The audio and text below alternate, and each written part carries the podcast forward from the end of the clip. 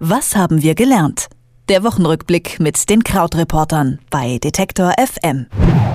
Jobsicherheit steht offensichtlich nicht ganz oben auf Donald Trumps Agenda. Zumindest, wenn man sich die letzten Wochen mal anschaut und eben auch seine Mitarbeiter im Weißen Haus. Zwei seiner Berater mussten diese Woche den Hut nehmen, sein nationaler Sicherheitsberater ebenso wie Trumps wichtigster Privatanwalt in der Russland-Affäre. Daneben haben wir vor allem die Strafzölle diese Woche gesehen, die gegen China erhoben wurden und die natürlich auch für Aufsehen sorgen. Experten befürchten jetzt einen Handelskrieg. Das sind nur zwei der Themen, die wir besprechen, beziehungsweise die ich bespreche, und zwar mit Krautreporter Christian Fahrenbach. Hallo Christian. Hallo. Jetzt hat Trump also seine Drohung tatsächlich wahrgemacht und Strafzölle gegen China erhoben. Ist das tatsächlich der Beginn dieses Handelskrieges, von dem alle warnen und von dem alle reden? Ja, also ganz grundsätzlich vielleicht mal vorhergeschickt. Es tut mir natürlich leid, dass wir jetzt schon wieder hinter Trump hinterherwischen. Wir machen das ja wirklich sehr oft hier in unserer kleinen Rubrik. Aber ähm, ja, tatsächlich ist es eben so, dass es diese Woche auch drei Themen gab, die meines Erachtens einfach sehr, sehr wichtig waren und die uns auch noch lange beschäftigen werden. Also zum einen eben, du hast es gesagt, diese Zölle. Das funktioniert ja letztlich so, dass es halt auf Stahl und auf Aluminium, das in die USA importiert wird, es jetzt eben Sonderabgaben gibt, eine Sondersteuer, eine, einen Zoll und äh, dass diese Zölle eigentlich geplant waren für sämtliche äh, Importe, also halt egal aus welchem Land. Am Ende bleibt eigentlich erstmal nur China. Und China natürlich ist ein großer Handelspartner der USA. China ist auch ein Land, was den Ruf hat, bei Stahl und Aluminium Preisdumping zu betreiben und halt die mehr in den Markt reinzudrücken, als sozusagen dem Markt gut tut. Und jetzt ist aber die Frage und tatsächlich das, was normalerweise in der Volkswirtschaft vermutet wird, was jetzt passiert, wenn die USA diese Zölle einführen, wie zahlt es dann das andere Land den USA wieder zurück? Und wir haben da jetzt zwei Probleme. Zum einen eben die direkte Rückzahlung, sage ich mal, oder Vergeltung. Da hatte ja zum Beispiel die EU gesagt, sie würde äh, einen Zoll dann einführen auf Bourbon und Jeans. Aber die zweite Auswirkung ist ja auch, dass es im eigenen Land Probleme bereiten kann. Denn die Zölle auf Stahl und Aluminium sorgen ja dafür, dass Stahl und Aluminium dann in den USA, aus den USA günstiger ist, vergleichsweise zu dem Auslandszeug. Heißt also, die Arbeitsplätze bei Stahl und Aluminium werden gesichert. Das ist das, was Trump will. Aber das Problem ist für die Unternehmen, die halt doch von außen Sachen importieren oder auch für die Unternehmen, die Sachen dann nach außen verkaufen werden, für die steigen die Kosten. Amerikanische Produkte werden teurer und es ist eben die Frage, ob das nicht dann am Ende unter dem Strich sogar mehr Arbeitsplätze kostet, weil die USA insgesamt weniger wettbewerbsfähig sind, als Arbeitsplätze in der Stahl- und Aluminiumindustrie gerettet werden. Ein wenig hast du es schon angedeutet, also wir können uns das vorstellen, dass nicht alle in den USA ganz glücklich also über diese Strafzölle sind. Was würdest du denn sagen, du als Mensch, der gerade in New York ist, die amerikanischen Medien, sind die dafür oder eher dagegen, was da gerade passiert? Also Medien und auch wirklich weite Teile der Wirtschaft haben ja versucht, Trump die ganze Zeit dazu zu überreden, zu sagen, dass das bitte nicht eingeführt werden soll und dass das ja ist ja so eine ganz protektionistische äh, Wirtschaftspolitik. Das heißt also wirklich so America First sagt Trump ja auch immer.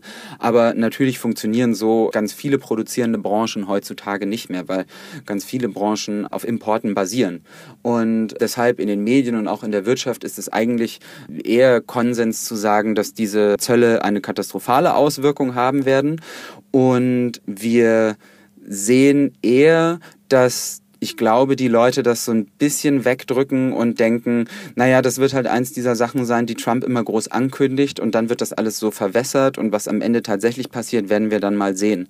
Fangen wir mal anders an. Trump ist immer wieder Thema und ich weiß nicht, wie es dir geht, aber ich habe das Gefühl, ich habe immer so einen Ton im Kopf, wenn ich diesen, diesen Namen höre und immer darüber rede.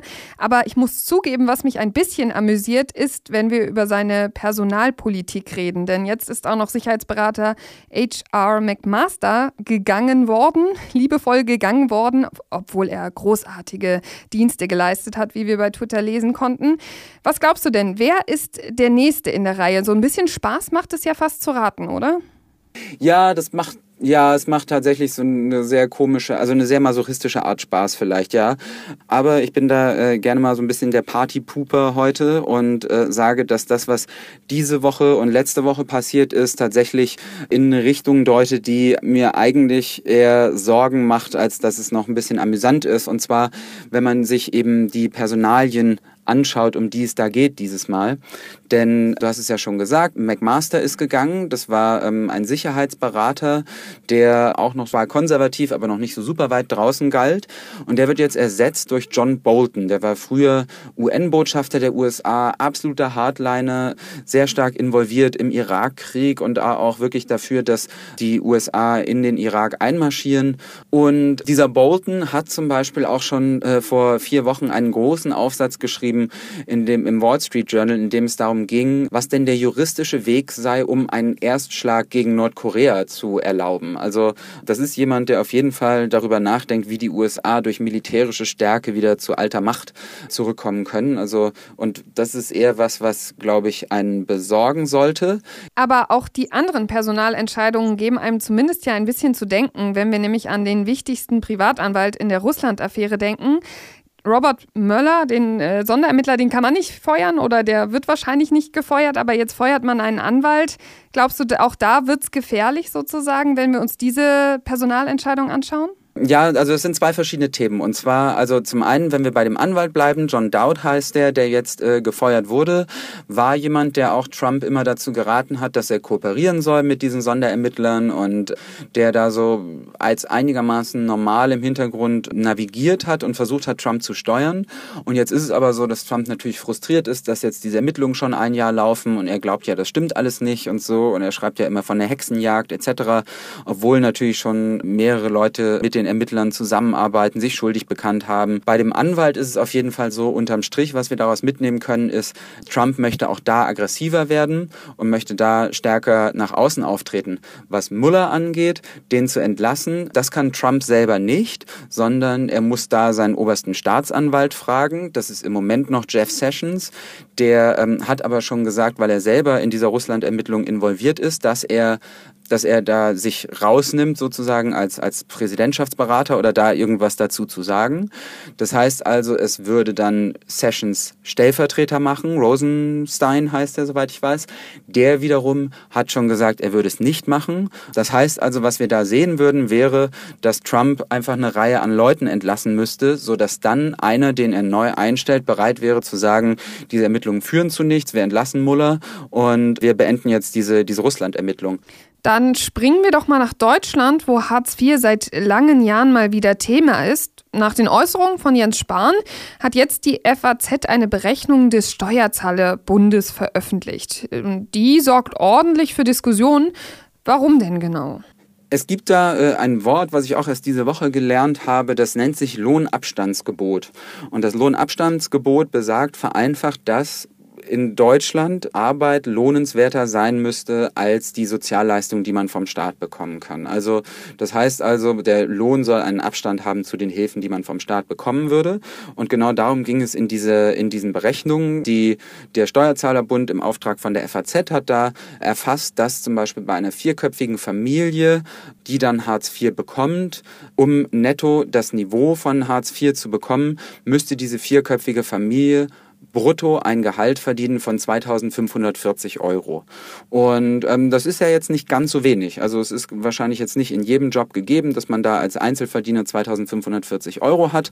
Und das war eben jetzt ein Grund zu sagen, okay, viel zu viele Hartz-IV-Empfänger bekommen viel zu viel Geld. Jetzt gibt es aber ein Problem mit dieser Berechnung, ähm, auf das die Linkspartei hingewiesen hat, nämlich, dass bei den Lohnbeziehern das Kindergeld da nicht mit eingerechnet wird. Das heißt, auf Seite von den Hartz-IV-Leuten sorgt das Kindergeld dafür, dass es äh, verrechnet würde. Und bei, den, bei der Zahl, die man sich als Bruttogehalt angeschaut hat, also 2540, müsste eigentlich das Kindergeld nochmal anders einkalkuliert werden. Und die Linkspartei sagt, wenn man das mit einbeziehen würde, dann wäre der Abstand zu Sozialleistungen gegeben und Hartz IV ist insgesamt nicht so hoch.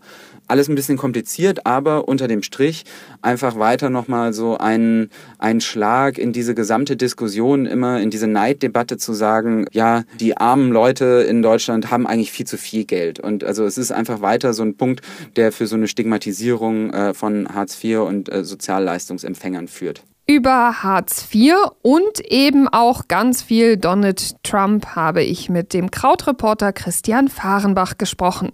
Vielen Dank für das Gespräch, Christian. Ich sage auch Dankeschön, bis nächste Woche. Tschüss. Was haben wir gelernt? Der Wochenrückblick mit den Krautreportern bei Detektor FM.